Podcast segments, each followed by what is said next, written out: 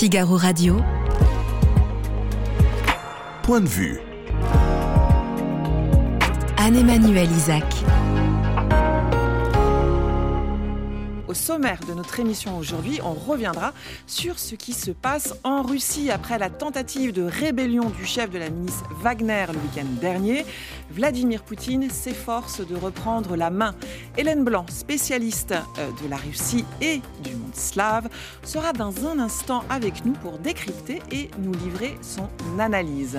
Et puis, nous parlerons fin de vie après que la Convention citoyenne ait rendu ses conclusions en avril dernier. Où en est le projet de loi? Agnès Leclerc reviendra euh, nous éclairer sur ce sujet douloureux et sensible.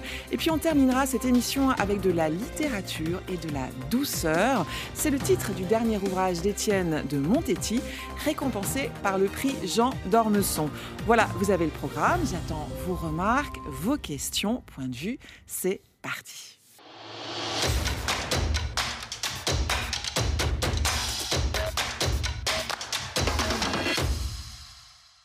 Bonjour Hélène Blanc, vous êtes politologue, je le disais, spécialiste de la Russie et euh, du monde slave, fine connaisseuse euh, de ce, euh, cette partie du monde. Alors suite à la tentative de putsch ou de rébellion, vous me direz d'ailleurs quel terme vous préférez ou vous vous qualifiez, comment vous qualifiez, par quel mot vous qualifiez ce qui s'est passé ce week-end, en tout cas ce qu'a tenté Prigogine le week-end dernier. Vladimir Poutine a pris la parole plusieurs fois ces derniers jours et c'est plutôt inhabituel. Qu'est-ce qui vous a marqué dans ces différentes euh, prises euh, de parole, dans ces différentes interventions et quelle analyse vous en faites? Effectivement, il essaye de reprendre la main parce que pendant plusieurs jours, on l'a pas vu, on l'a pas entendu, ce qui était assez curieux. Alors comment j'appelle ça? Bah, Moi, je, comme ça se passe dans le milieu militaire, je dirais que c'est plutôt une mutinerie. Une mutinerie, ce qui s'est passé. Rébellion ne me dérange pas non plus. Il n'y a pas de souci avec ça.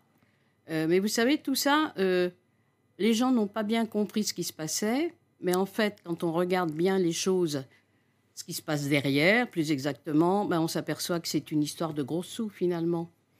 C'est-à-dire ben, C'est-à-dire que euh, Prigozhin a comme ennemi Shoigu.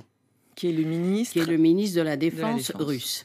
Et euh, Shoigu, vous savez que Poutine avait accordé à Prigozhin le droit d'alimenter toutes les cantines militaires. Via sa société Concorde. Via hein, sa société. Et donc, il a gagné des milliards en quelques années. Et puis, voilà Tipa que Shoigu lui supprime cet avantage. Alors, évidemment, il, euh, le hait depuis. Et donc, euh, il a, comme vous le savez, ces derniers temps, il n'a pas arrêté de le critiquer. Donc, c'est en fait une histoire de gros sous, tout simplement.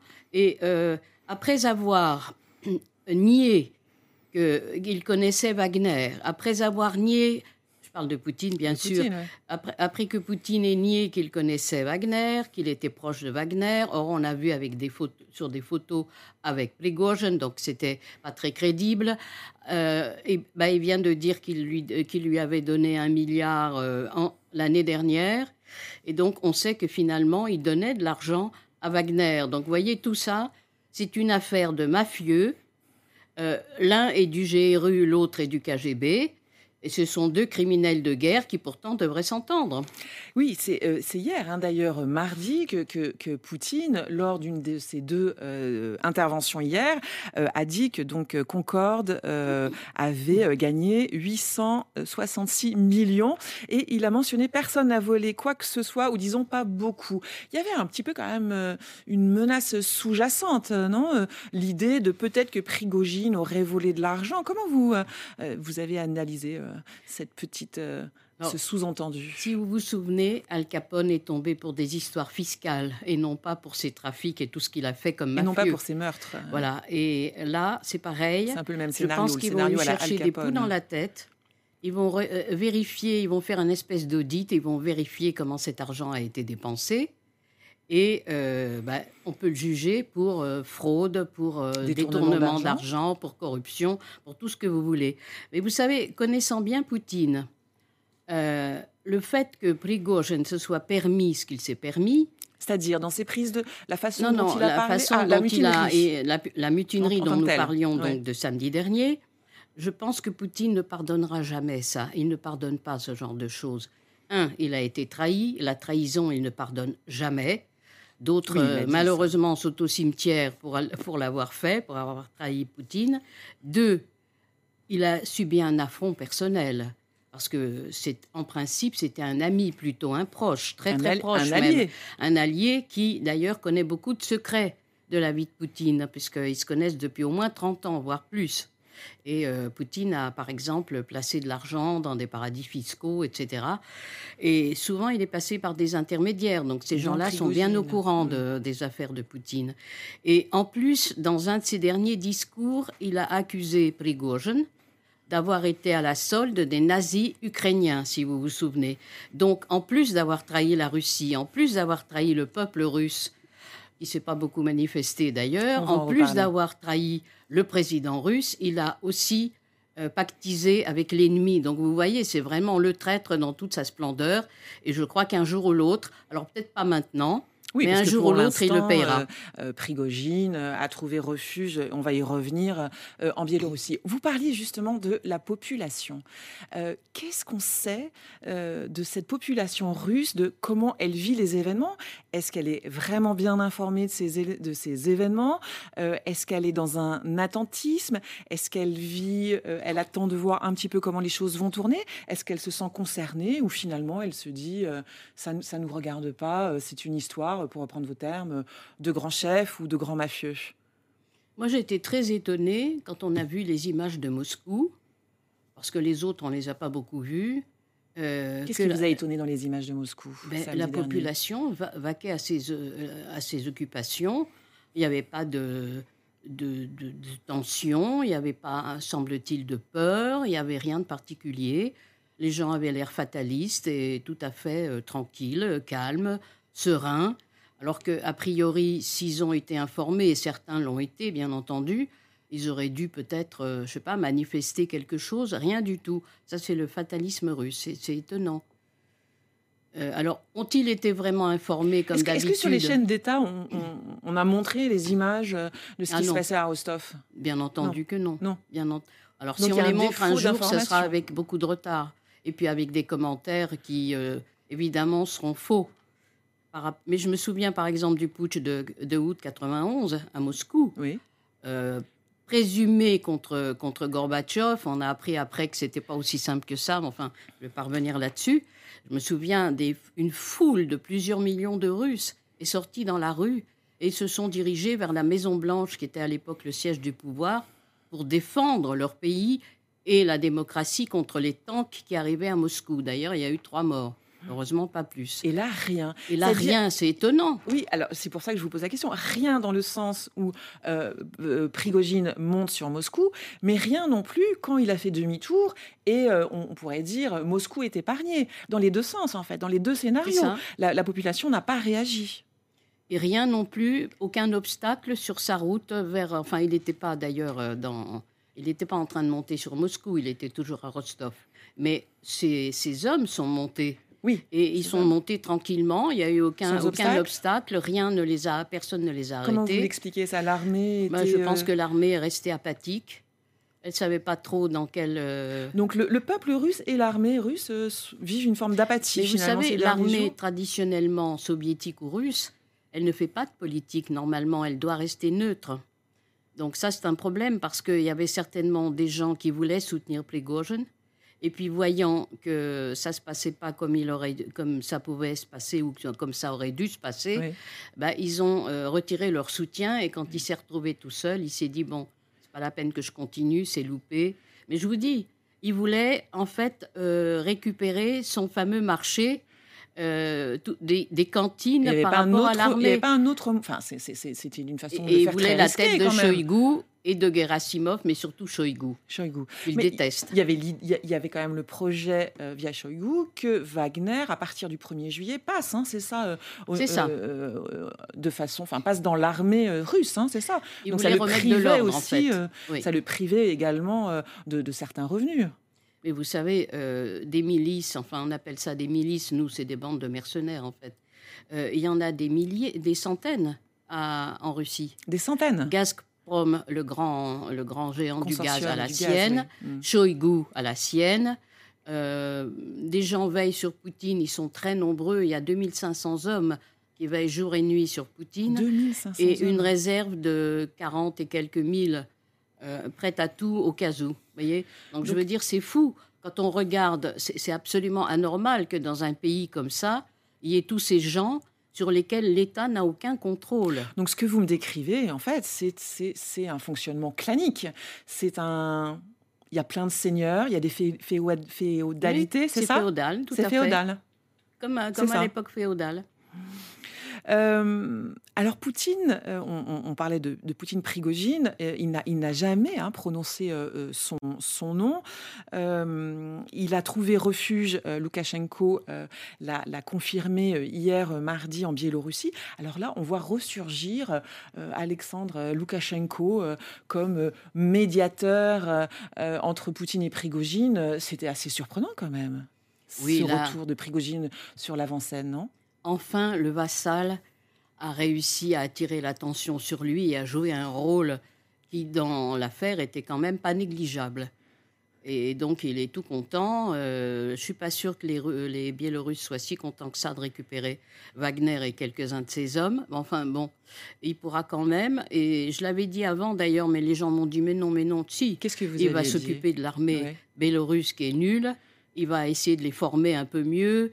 Il va leur expliquer le maniement de certaines armes modernes. Enfin, je veux Vous dire, parlez de va- Prigogine, là, oui, oui, ça bien sûr, Ouais. Prigogine va s'occuper de l'armée biélorusse qui est toute petite et qui n'a qui n'a jamais fait la guerre en fait. Ils n'ont, c'est pas comme les Russes qui ont fait beaucoup de guerres.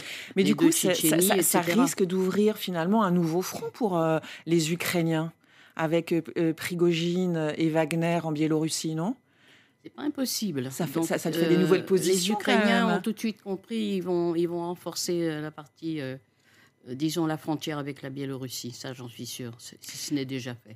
Lavrov euh, a, a parlé, le ministre hein, des Affaires étrangères, en disant Wagner va bien sûr continuer. hein. il a employé ce, ce- ce mot de bien sûr. Quand il dit euh, euh, bien sûr, euh, pourquoi Wagner est si important euh, pour, euh, pour les Russes? C'est ça que je voulais vous dire justement en ce qui concerne Prigozhin. Son destin il doit être en balance en ce moment dans la tête de Poutine. C'est-à-dire Est-ce qu'il a plus besoin de lui? Oui. Est-ce qu'il a encore besoin de lui? Ou est-ce qu'il peut s'en débarrasser? En fait, c'est Tout ça est le un rapport problème. de force, de toute Et façon. on a besoin de Wagner surtout pour l'Afrique, D'accord. où Wagner euh, règne en maître là-bas. C'est En vraiment Centrafrique, c'est et ça? nous, on nous a chassés de- du Mali, par exemple, parce que la propagande russe là-bas fonctionne à fond, et ça depuis des années. C'est pas récent. C'est Vous pas, diriez, ça remonte à quelle, année- à quelle Oh, période? au moins 15 ou 20 ans. 15 parce ou que, 20 ans? vous savez, les Russes, ils voient à long terme. Nous, nous courons toujours après les événements en général et nous essayons de pallier, de trouver des solutions. Mais eux, ils ont le temps pour eux. C'est pas la même notion de temps, surtout le KGB. Il a toujours des projets à très très long terme. Nous, on se rend compte de rien et puis tout d'un coup, ça nous tombe dessus. Vous voyez, c'est ça qui est bien. Donc, on s'ennuie pas d'un côté. Donc Wagner est très important, vous le disiez, Absolument. pour... euh, alors, il y a Wagner en Russie et, euh, pour, et pour lutter euh, euh, Alors en Russie, mais Wagner va. Alors il y aura une partie des gens de Wagner qui vont intégrer l'armée, puisque ce c'est en fait ce proposé, qu'il devait Poutine, hein. faire Oui, oui. au du 1er juillet. voilà, c'est ouais. pour ça aussi que, que. Prigogine était mécontent. Une autre partie va peut-être rentrer chez elle, puisque ce sont des mercenaires, donc en fait, ils seront certainement beaucoup moins payés dans l'armée qu'ils n'étaient euh, chez Wagner, donc c'est pas très intéressant pour eux. Et puis d'autres fidèles à Prigogine vont aller, euh, comme lui, en Biélorussie, où euh, bah, il faudra bien qu'il s'occupe à quelque chose. Donc, Donc euh, ça, voir. ça, ça, ça- ça va, ça va continuer. Euh, finalement, ces, ces- ces événements de samedi dernier, c'est, est-ce que vous diriez que c'est la première fissure euh, dans l'autorité de, de, vis-à-vis de l'autorité de, de Poutine qui règne sur le pays depuis euh, 23 ans? C'est, c'est la première fissure dans son, bah, disons, aussi importante et aussi visible, et oui. aussi éclatante. aussi éclatante aux yeux non seulement de, de la Russie, parce que bon, les Russes sont pas dupes ni idiots non plus, ils comprennent bien ce qui se passe, Hmm. dans la mesure où ils sont informés, évidemment, mais aussi au niveau mondial. Vous vous rendez compte, le monde entier a entendu parler de cette histoire. Oui, donc les Et- adversaires de Poutine, mais les alliés de Poutine. Les alliés de Poutine, je pense que certains vont prendre leur distance en Vous se disant aux Chinois nous croyons, euh, le chinois, je ne sais pas, mais les autres peut-être, parce qu'en se disant que Poutine finalement n'est pas l'homme aussi bien installé, aussi, le chef à la poigne de, de fer, etc., qui règne d'une manière incontestable, ils vont peut-être se dire, mais finalement, il n'est pas si puissant que ça il y a des failles dans son pouvoir et dans son régime. Alors peut-être qu'on euh, a peut-être mal fait de, miser sur lui. Vous voyez, il y en a peut-être qui vont réfléchir. C'est pas impossible. Vous diriez, vous pourriez le qualifier de colosse au pied d'argile euh, ou c'est un peu tôt? Bah, La Russie, ça fait longtemps que c'est un colosse au pied d'argile. S'il n'avait pas le nucléaire. Euh, personne n'aurait peur d'eux, si vous voulez, mais ils préfèrent être craints qu'être aimés, toujours. Les soviétiques, c'était pareil. Ils m'ont expliqué, ils m'ont dit, mais nous, ce qu'on veut, c'est qu'on ait peur de nous. Qu'on nous aime, on s'en fiche. Donc on est dans la tradition russe. Euh, voilà, c'est toujours, la même chose. C'est toujours la même chose. Mais euh, là, si vous voulez, c'est vrai que cette fois-ci, alors il essaye de reprendre la main, comme vous avez si bien dit. Il essaye de montrer que tout est revenu à la normale, que tout va bien, etc. Mais il y aura certainement des représailles dans les coulisses. Il y a des gens qu'on ne voit plus. D'ailleurs, Gerasimov, ces derniers temps, on ne le voyait plus du tout. Hmm. Bon. Shoigu s'est montré un petit peu quand même pour montrer qu'il était là. Euh, le fameux Surovikin, l'ami de Prigozhin, on ne le voit hmm. plus non plus. Donc on ne sait pas si en fait il était d'accord pour le soutenir ou si, euh, enfin lui, il lui a dit de s'arrêter. Mais vous savez, c'est compliqué puisque d'après les Américains, euh, Poutine aurait été au courant au moins un jour ou deux avant samedi dernier. Mais au courant à, quel point? Dans, Que, que Prigozhin préparait Vraiment quelque chose. Vraiment dans les détails, ouais. Dans les détails, je ne sais pas, mais il était au courant qu'il allait se passer quelque chose. Et à mon avis, s'il a laissé faire, parce qu'il a laissé faire, il n'y a eu aucune, euh, aucun problème, euh, tout s'est passé comme Prigozhin au début le voulait. Un peu trop facilement. Je pense que c'était justement pour s'en débarrasser d'une certaine manière, pour le charger, pour montrer, parce que Prigozhin commençait à être bien populaire quand même. C'est un populiste Donc qui avait un parler vrai, vous voyez. Le parler de Poutine, c'est le parler, c'est la langue de bois soviétique. Aucune expression, c'est calme, c'est froid, etc. C'est pas chaleureux, c'est voilà, c'est KGB quoi. Et dans, dans son genre, Prigozhin, malgré son langage fleuri, malgré ses jurons extrêmement grossiers, dans le tas, en démêlant tout ce qu'il disait, il disait des choses vraies. Donc il nous informait en même temps. Et euh, vous avez vu quand, quand, il a quitté Rostov, il y a des gens qui l'ont applaudi et qui ont crié Wagner. Donc en fait, ils n'avaient pas du tout peur de lui, au contraire. Et si vous voulez, peut-être qu'il commençait à être un peu trop populaire. Et ça a énervé Poutine, parce qu'il euh, veut être le seul, bien sûr, sur la scène politique. Et donc peut-être qu'il s'est dit, je vais, euh, de cette manière, je vais le déconsidérer aux yeux, de, aux yeux des Russes. Allez savoir, vous savez, euh, je vais vous dire, les gens qui, qui, disent, qui sont dans la tête de Poutine et qui comprennent tout, moi, à mon avis, ils se trompent. Parce que non, même quand on connaît bien même quand on est spécialiste comme vous. Même quand on connaît Poutine, sur lequel je travaille depuis très longtemps, bien avant qu'il ne soit même à Saint-Pétersbourg à la mairie, euh, je dois dire que parfois il arrive à me surprendre. C'est complexe et je crois qu'on sera amené à se, à se, revoir, Hélène Blanc, avec, grand plaisir. Je rappelle que euh, votre dernier livre, hein, euh, Goodbye Poutine, du KGB au crime de guerre, c'était aux éditions Jing Go, c'est sous votre direction. 27 experts qui ont décrypté ce qui se passe notamment en Ukraine. C'était un plaisir de, de vous recevoir et je, je, crains, entre guillemets, qu'on se revoie encore prochainement. Merci à vous d'être venu répondre aux questions du Figaro. Figaro Radio. Point de vue. Anne-Emmanuel Isaac. Bonjour Agnès Leclerc, vous êtes euh, journaliste au service euh, Société du Figaro pour lequel vous suivez notamment le dossier de la fin de vie.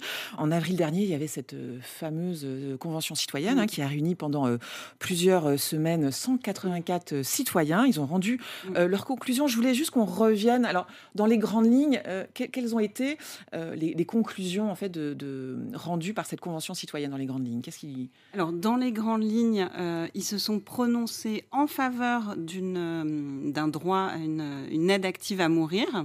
Ah, qu'est-ce que ça veut euh, dire une aide active à mourir? Une aide active à mourir, donc c'est soit euthanasie, donc c'est quelqu'un qui juge ses souffrances insupportables et euh, un tiers, euh, a priori un médecin, mettrait fin à ses jours. Avec Donc un il y a la demande de dire euh, docteur, je veux mettre fin à mes jours, aidez-moi. Et le médecin euh, euh, injecte un produit Un qui, produit létal. qui- un produit qui sous euh, certaines conduit- conditions, sous certains critères, mais on en On parlera en plus reviendra, tard, j'imagine. ouais. Et la deuxième forme d'aide active à mourir, le suicide assisté. Là, c'est le médecin qui prescrirait un produit létal, Mhm. mais le patient qui désire en finir l'ingère lui-même. Euh, donc c'est un geste assez différent parce qu'il requiert moins l'aide d'un tiers. En tout cas, pas pour euh, le, le dernier, euh, le dernier geste. Pour le dernier, le dernier est, est- est geste fatal, le, en fait. hein. le dernier geste, Ouais. le geste fatal. Donc les citoyens euh, se sont prononcés euh, aux trois quarts pour cette évolution. Ce qui est intéressant de remarquer, c'est que en fait leur opinion a été mesurée euh, au fil de la convention, tout au long de la convention, Mhm. euh, ce qui a pu être euh, un peu critiqué d'ailleurs. Euh, et au début de la convention citoyenne, ils étaient plus nombreux à vouloir cette évolution, mais en rentrant dans la complexité du sujet, finalement, ils étaient un peu moins nombreux. Il reste quand même une majorité, euh, les trois quarts d'entre eux. Euh, et alors, pour le coup, euh, le droit aux soins palliatifs et même un droit opposable aux soins palliatifs a fait consensus. Et là, l'intégralité des, des citoyens s'est prononcée pour, euh, pour cette Alors- évolution donc d'un droit à des soins palliatifs, c'est-à-dire des soins euh, On, on y reviendra, un aux renforcement. personnes malades, euh, un renforcement de et un, un l'accompagnement. meilleur accès. Oui. Euh, en ce moment, euh, les parlementaires euh, écrivent un projet de loi avec cette particularité de co-construction, hein, c'est ça, avec les soignants. Une co-construction euh, qui euh, Oui, se passe alors- pas extrêmement bien. hein. Alors la co-construction, c'était plutôt le terme employé par le, le Gouvernement. gouvernement. et en l'occurrence euh, la ministre en charge euh, de piloter le débat, Agnès Firmin-Lebaudot, qui est euh, ministre déléguée aux professions de santé. Elle a parlé de co-construction dans deux groupes de travail, un avec les parlementaires, un avec les soignants. Mais en fait, les soignants disent euh, il n'y a pas du tout de co-construction. Nous, euh, nos remarques n'ont pas été prises en compte.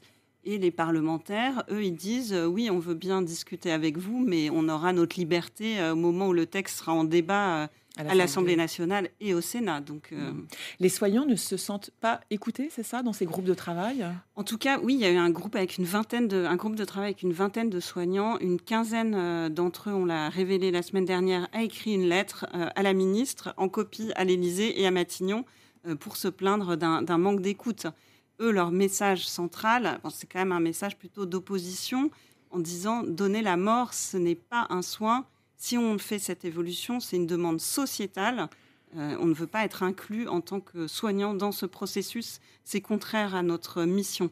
et à, à- et à leur déontologie, en fait. Et hein, oui, c'est ça. alors, donc, euh, Euh, une partie, euh, vous le disiez, des soignants, dont euh, la SFAP, la Société française d'accompagnement des soins palliatifs, dit que l'aide active doit rester une exception. Oui, alors ça c'est assez difficile à traduire juridiquement, mais plus on se rapproche de, de l'examen, enfin de, de, de la rédaction plutôt du projet de loi, plus on, on voit des, des solutions qui peuvent se profiler. Eux, ils disent que pour que ça ne devienne pas un droit au sens large qui concerne de plus en plus de monde, comme on le voit dans les pays étrangers qui ont légiféré sur ce sujet, Comme la Belgique, par exemple, c'est ça? comme la Belgique, les Pays-Bas euh, et euh, le Canada notamment. Eux, ils ne veulent pas que cette aide active à mourir rentre dans le code euh, de la santé publique. Ils voudraient que ça reste une exception à l'interdit de tuer dans le code pénal. Parce que si ça rentre dans le code de santé publique, ça légitime totalement et ça banalise, c'est ça? Oui, ça- enfin, eux, c'est leur crainte, c'est- que ça leur, euh, banalise et que ça rentre aussi dans le parcours de soins. Ça veut dire que le médecin qui vous soigne pour être celui qui vous tue, il trouve que ça fausse complètement le rapport euh, entre euh, le, le patient et le, le et pacte de confiance soignant. peut-être aussi avec Oui, le, oui. malade. Alors ça, qu'en pense le, conseil, euh, euh, le conseil de l'ordre des médecins? Parce que là, alors, la société, la française, Société de, française de- de- de soins palliatifs, c'est bien sûr les plus opposés dans la gradation de, de, de l'opposition des soignants. C'est les plus opposés à ce, à ce texte. Euh, mais il y a quand même une grande partie des, des soignants qui sont opposés. Dans les, les, les 15 qui ont écrit euh, à la ministre, il y avait euh, des oncologues spécialistes du cancer, des infirmiers, des néphrologues. Il y avait beaucoup de, de spécialités représentées. Euh, L'ordre des médecins, euh, eux aussi, sont opposés euh, à, à l'intervention Active. directe, active des médecins. Ils disent une autre solution, ce serait que des médecins seulement volontaires interviennent, mais que ça reste en dehors de la relation euh, de soins du parcours euh, classique, en fait. Que ce soit un peu, oui, là aussi une exception, ou que les médecins euh, soient, comment dire, ciblés, bien identifiés, en tout cas pour ceux qui accepteraient de, de, recourir à ça. Dans l'ébauche du, du projet de loi, tout le monde ne pourrait pas obtenir une aide euh, médicale euh, euh, à, mourir, c'est ça? Il y a une forme d'éligibilité et sur quels critères? Est-ce que vous pouvez nous préciser ça, nous expliquer ça? On ne connaît pas encore tous les contours du texte, mais Emmanuel Macron, début avril, a donné au moins trois, trois lignes, enfin trois critères ou trois limites, trois lignes mhm. rouges. Donc pas d'ouverture de, de l'euthanasie ou du suicide assisté aux mineurs euh, les personnes devraient être capables de discernement, donc c'est-à-dire aux personnes conscientes et pas atteintes de... la maladie d'Alzheimer, par, exemple. Euh, et, euh, et l'autre critère, ce serait un pronostic vital engagé à moyen terme. Ça veut dire, et ça encore, ça, reste à définir, à, à 6 mois, 12 mois, on ne sait pas. Typiquement, des gens qui sont atteints de la maladie de Charcot, qui ont une dégénérescence et qui pourrait euh, abréger euh, plutôt leur, euh, leur, souffrance. Leur, existence, oui. Mais autre chose importante qu'on a appris dans ce, première ligne de projet de loi, c'est que le, le, gouvernement ne veut pas employer les mots euthanasie et suicide assisté. Les, le début du texte, l'ébauche du, du, texte mmh. dit on n'emploie pas ces mots, il y aura juste le mot mourir dedans. Alors pourquoi? Parce que c'est quand même, euh, on en parle, euh, la Convention citoyenne en parle, ce sont euh, les mots qu'on utilise ailleurs dans d'autres pays. Il faut, il, faut, il faut quand même nommer les choses. Pourquoi C'est ce que disent les, balbutiements de, de, mm. de, ce projet, les mots sont ces deux mots finalement essentiels hein? C'est quand même le cœur du sujet.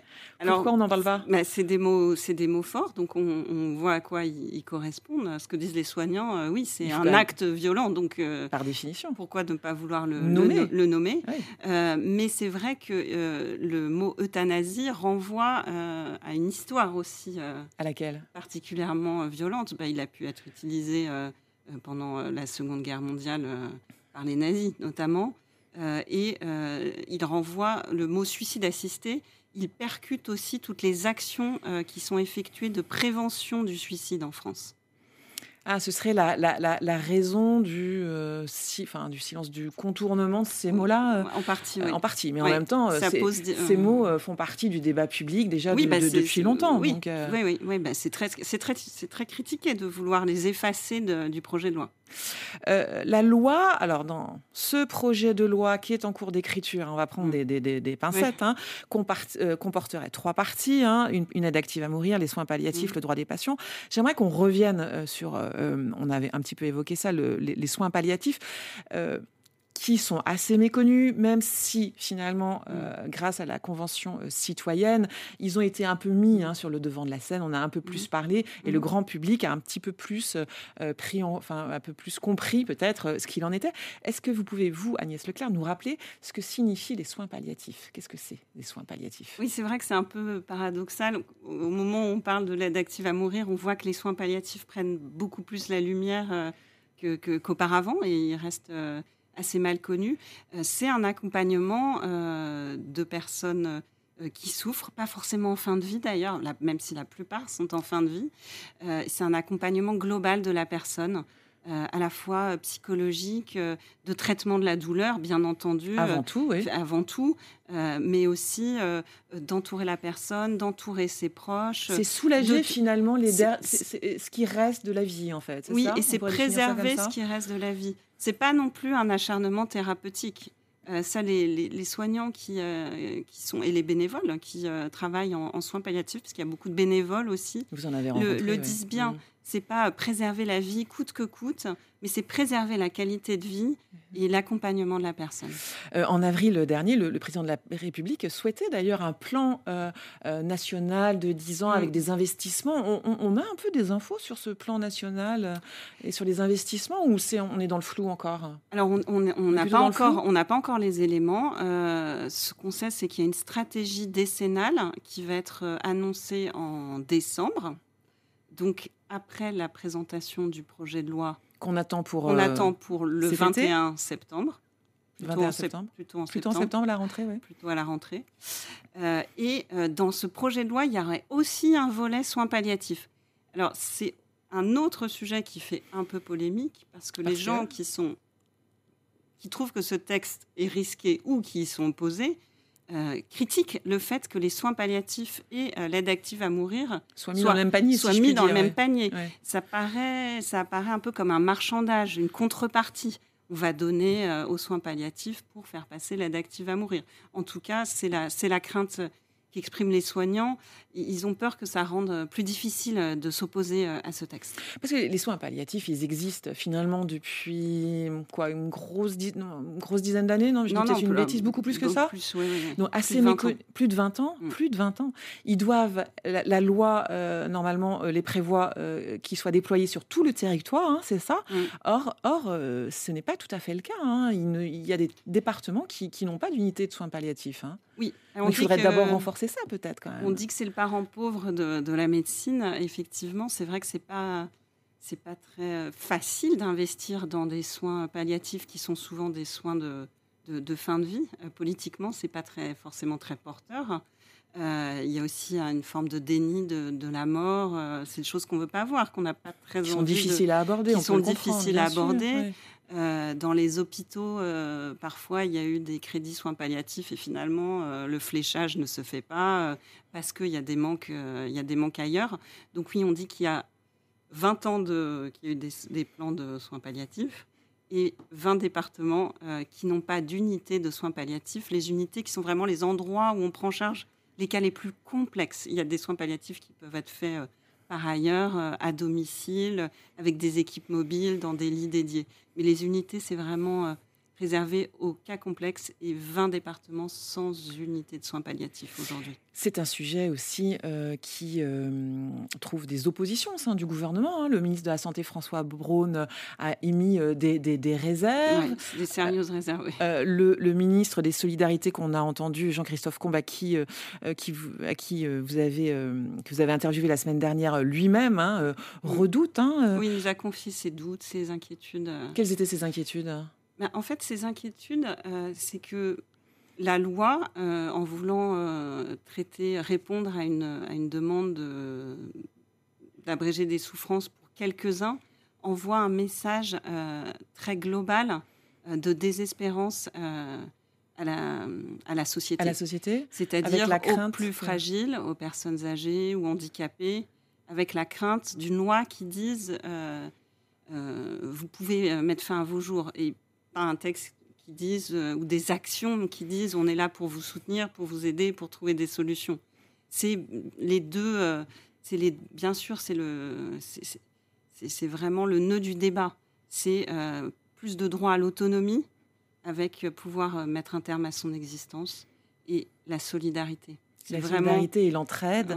Et, c'est et- vraiment et- ce qui s'entrechoque dans oui. ce, dans ce et, et débat. la crainte de se sentir peut-être euh, euh, un, poids un de poids, trop euh, pour, pour ses proches Mm, ou, mm. ou sa famille, c'est ça en fait. c'est ça.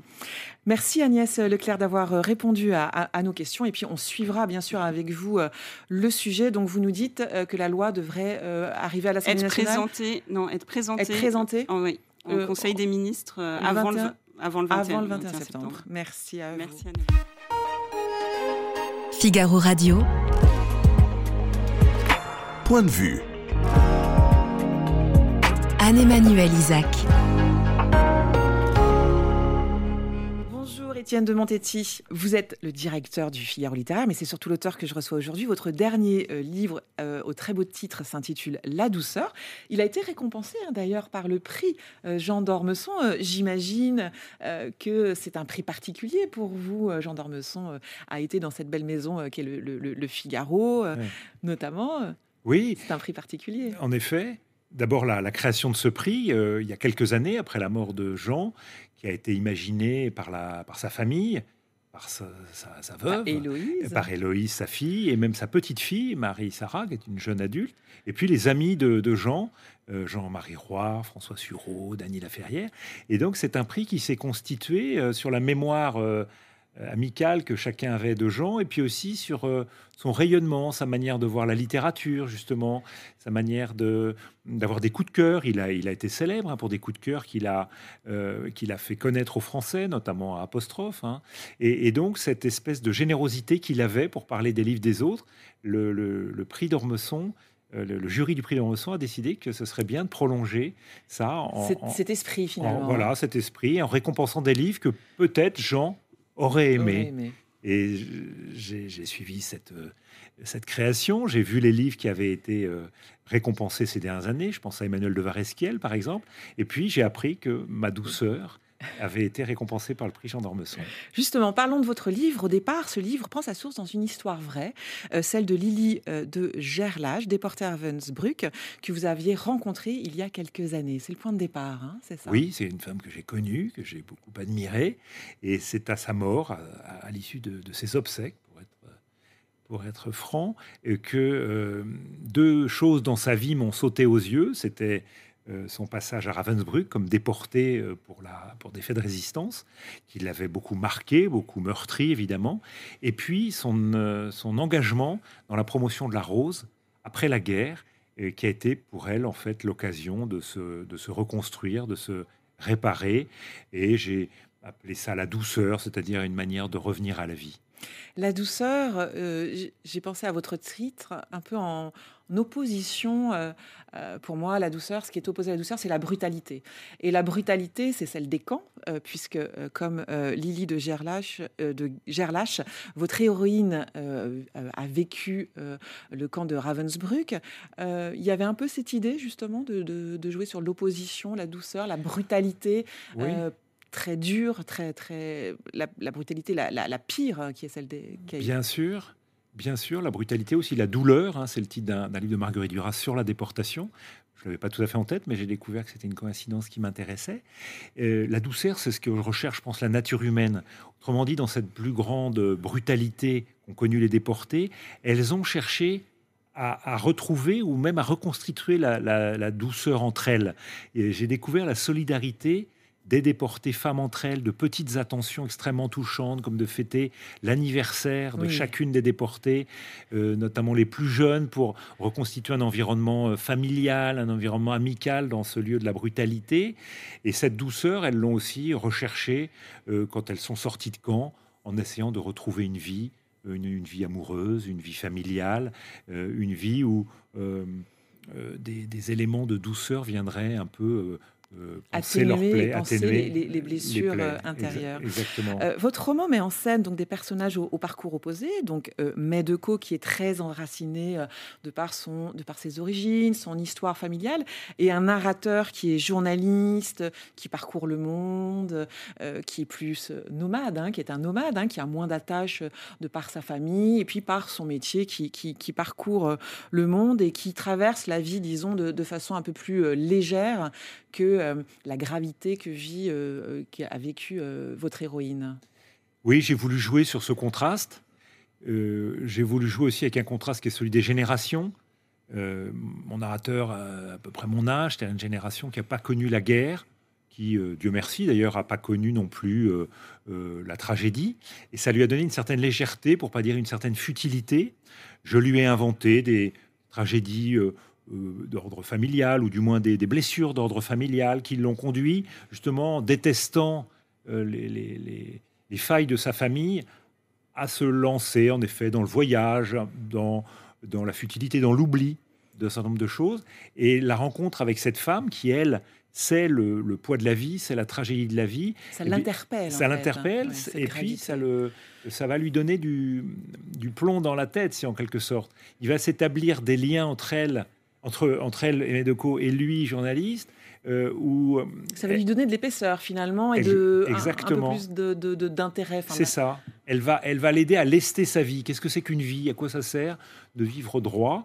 Et puis lui va lui apporter une certaine fraîcheur, va lui apporter aussi une certaine légèreté, et ne serait-ce que même l'intérêt qu'il lui porte, qui tout d'un coup éveille quelque chose chez Medeco qui était un peu enfermé dans son secret, parce qu'il il la sollicite, il lui demande un témoignage et que tout d'un coup, il la libère aussi euh, du poids de sa vie. Oui, parce qu'il finalement, il lui demande de raconter euh, son, son secret, euh, de revenir sur son passé douloureux, dans l'idée aussi de transmission. C'est vrai que c'est un, roman sur l'amitié, la transmission, la solidarité. Voilà.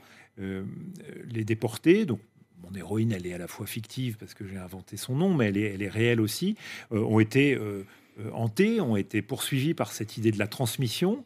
Et puis tout d'un coup, au fond, euh, cet héritage que mon, héros, par son histoire personnelle, n'a pas reçu, ses parents étaient un peu évanescents, il, euh, va recevoir cet héritage de cette femme qui va lui raconter son histoire. C'est-à-dire que l'histoire est tragique, justement, et que ça nécessite ben, de temps en temps l'engagement, le courage, toute chose que lui n'a jamais voulu faire, n'a jamais eu envie, et n'a jamais eu l'occasion non plus de faire.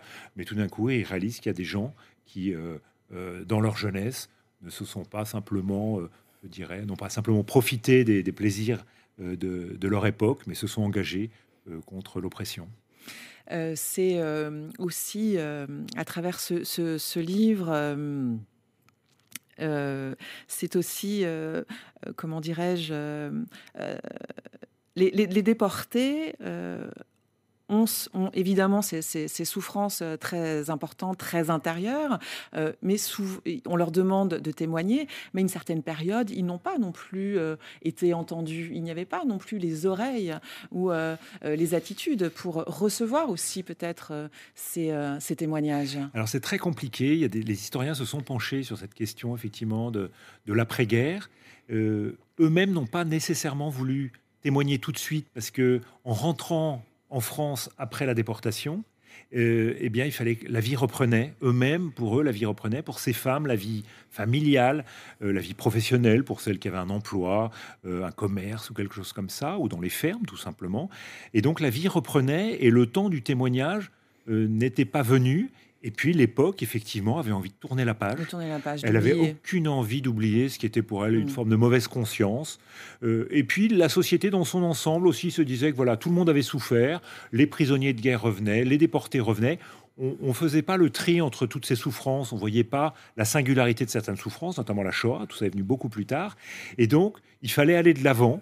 Et je sais aussi que certaines femmes n'ont pas souhaité encombrer la mémoire de leurs enfants, par exemple, avec leur histoire il y avait une pudeur, il y avait une dignité de se dire je ne me plains pas. Et c'est bien des années après que d'abord il y a eu une demande des enfants de, dire qu'est-ce qui s'est passé, mm. qu'est-ce que vous avez vécu, vous, mes parents, euh, pourquoi mes grands-parents ne sont pas revenus, ainsi de suite. Et on a vu euh, remonter cette, euh, cette histoire-là, et l'époque était prête à entendre ça. Et là, on a vu arriver les grands témoignages chez les femmes de Charlotte Delbo, par exemple, chez les hommes de Primo Levi, de Georges Champrin. Et là, l'œuvre de, transmission et de témoignage euh, s'est mise en branle. C'est la première fois, euh, je crois, que votre héroïne euh, est une femme, justement. Ça a été intéressant pour vous d'explorer, justement, d'avoir cette héroïne femme? Vous êtes plutôt un, auteur, vos précédents livres, c'est plutôt la guerre, l'aventure. Là, le fait que ce soit une femme, c'était particulier pour vous? C'était aussi euh, intéressant à explorer de, dans la créativité, dans l'écriture? Bien sûr. D'abord, c'était un hommage à rendre aux femmes pour leur engagement, qui est parfois un peu méconnu dans la guerre. Euh, vous aviez, oui, cette volonté de, de, mettre ça euh, sous les projecteurs, de mettre en avant ces femmes qui aussi ont combattu. Puisque j'avais envie de m'intéresser à, une histoire vraie au départ, qui est celle de l'île de Gerlache, en effet, je me suis dit, bah, tiens, cette fois, c'est une femme. et puis, quelque chose m'a beaucoup intéressé, c'est bah, ce que Flaubert, avait décrit d'un mot, c'est-à-dire Madame Bovary, c'est moi. Donc Medeko, c'est moi, et se mettre dans la peau d'une femme. J'ai trouvé que c'était très intéressant d'essayer d'explorer euh, la psychologie de ces femmes, et puis aussi de notre part commune d'humanité, c'est-à-dire qu'il y a beaucoup, beaucoup de traits euh, dans le livre, je ne dirais pas à quelle page, mais où j'ai prêté à cette femme des, considérations qui sont les miennes, de ma sensibilité personnelle, et qui vont très très bien avec celle euh, d'une femme. Et donc j'ai trouvé ça très très intéressant d'explorer l'histoire tout d'un coup, euh, en quelque sorte euh, déguisée ou du moins cachée derrière une femme. Alors cette, cette héroïne, elle, elle préside, on le disait, euh, une association consacrée à la rose. c'est un univers du coup que vous avez également découvert. Vous étiez familier avec cet univers de, de la rose? Alors je l'ai découvert en effet, pas très familier, mais je suis allé dans les associations qui s'occupent de la rose.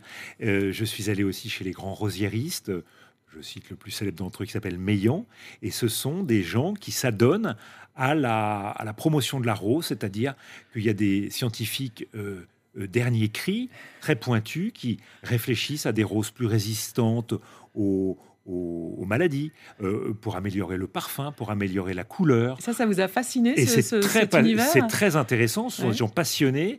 Euh, ce sont des gens qui, euh, qui abordent la rose avec des enjeux énormes, des enjeux botaniques, des enjeux commerciaux, presque des enjeux... Diplomatiques, presque Oui, presque géopolitiques. accueillir accueillir un congrès international de la rose, c'est pas les Jeux Olympiques, mais c'est quelque chose comme ça.